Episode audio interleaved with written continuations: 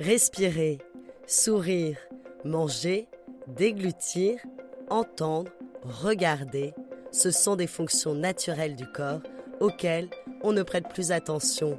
Et pourtant, il y a des nouveau-nés, des enfants, des adolescents et des adultes pour lesquels ces actions sont difficiles, voire impossibles à réaliser. À l'origine de ces difficultés peuvent se trouver des maladies rares. Avec ce podcast, nous partons justement à la rencontre de la filière tête-cou, spécialisée dans ces pathologies et ces malformations de la tête, du cou et des dents. Un réseau qui se mobilise pour nous informer sur ces maladies, les avancées de la recherche et parler du vécu des malades. Des malades souvent confrontés au regard des autres. Bienvenue dans Mots de tête, le podcast proposé par la filière de santé maladies rares tête-cou. La trigonocéphalie. De quoi s'agit-il? Quels troubles causent-elles chez les enfants? Et comment les prendre en charge? Le professeur Federico Di Rocco vous apporte des réponses. Il est neurochirurgien pédiatre et coordinateur du centre de référence de Lyon sur les craniosténoses. Ensuite, pour aller plus loin et tout savoir des avancées de la recherche, retrouvez le professeur Hossein Konsari. Ce chirurgien maxillofacial est aussi le fondateur du laboratoire Forme et croissance du crâne à l'hôpital Necker. Et enfin, écoutez le témoignage de Luc Dairel. Il est le papa de deux enfants nés avec une trigonocéphalie. Ensemble, nous parlons du vécu de la maladie. Épisode 1 Le professionnel de santé.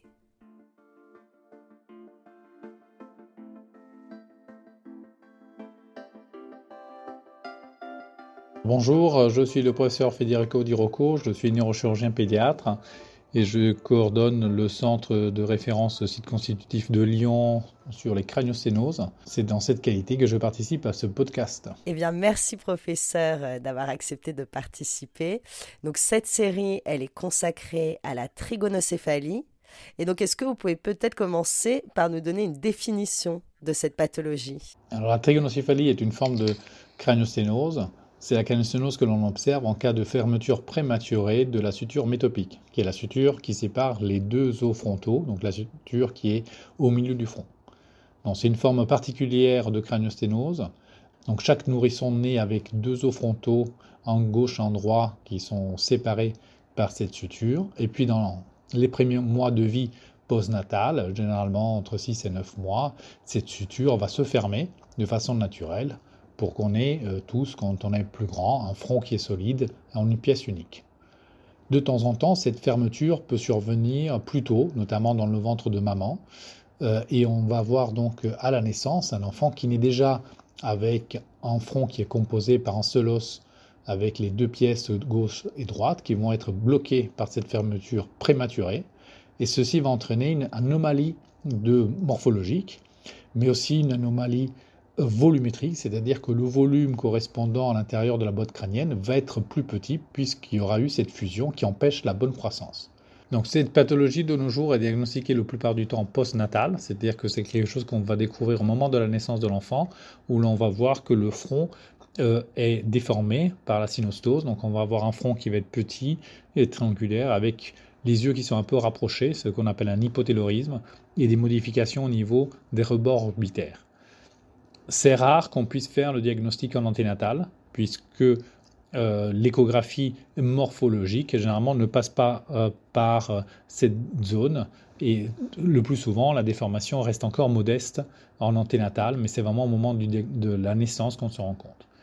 La trigonocéphalie doit distinguer, c'est ça tout le problème, la difficulté de nos jours, des formes de fermeture naturelles qui surviennent plus tardivement, donc en postnatal, mais vers 3 euh, à 6 mois de vie, dans lesquels on peut avoir une excroissance au milieu du front, c'est-à-dire que la fusion naturelle qui a, lieu, sauf qu'elle est un petit peu redondante et, ça crée ce qu'on appelle une crête métopique.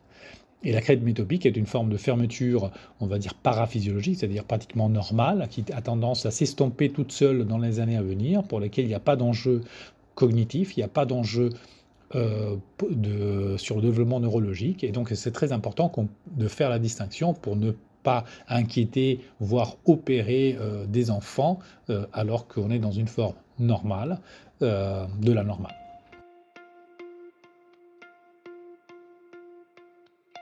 La trigonocéphalie peut être isolée ou bien intervenir dans un contexte euh, malformatif, euh, syndromique ou génétique.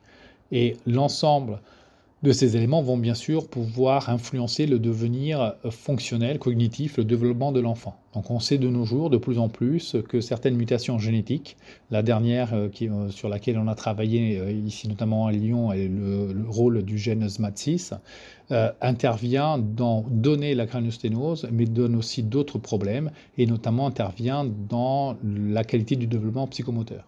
Donc on peut dans la plupart du temps, espérer euh, un développement euh, normal de l'enfant. Donc, temps normal, il y a des enfants plus ou moins brillants, plus ou moins éveillés, mais un enfant qui n'a pas de problème particulier lié à la craniosénose. Et inversement, il y a des cas plus rares euh, dans lesquels il y a des anomalies sous-jacentes qui vont, elles, entraîner des troubles du développement psychomoteur.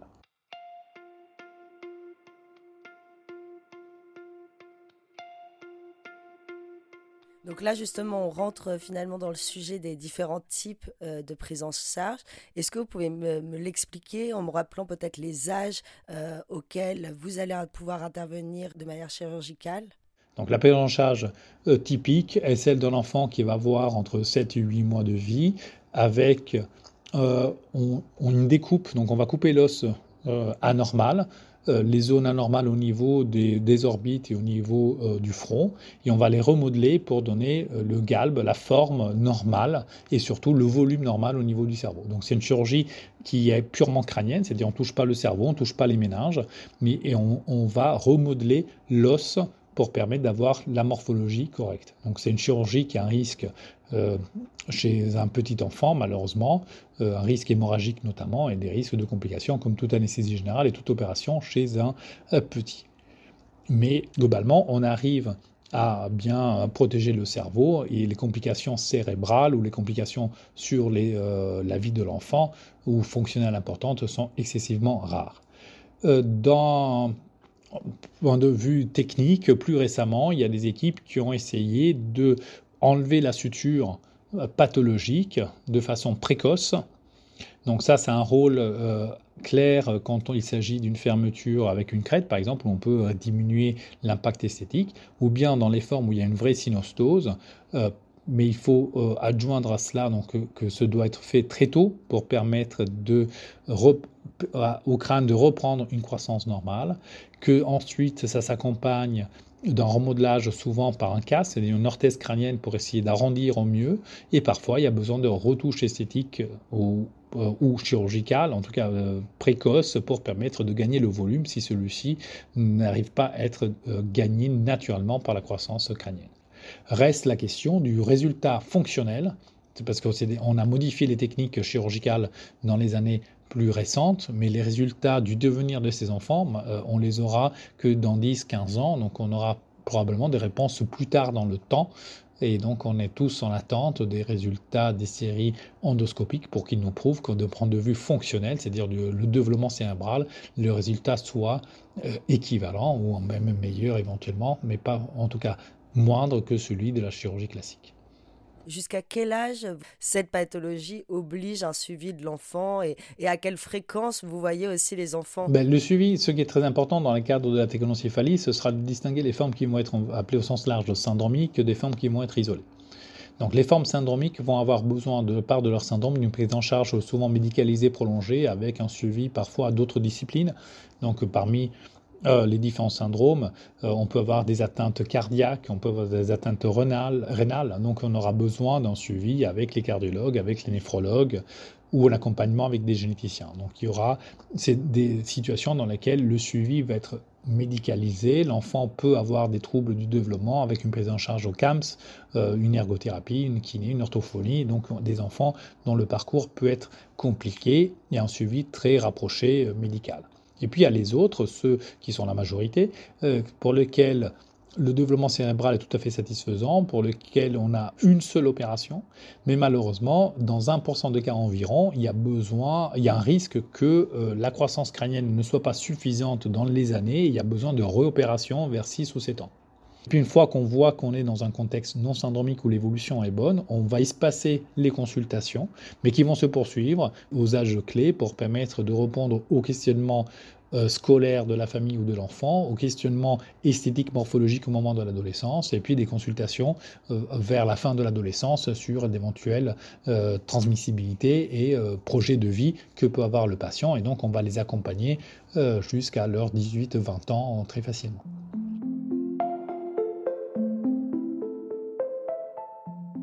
Est-ce qu'on peut parler aussi de l'importance euh, d'une prise en charge globale de l'enfant, mais aussi de la famille?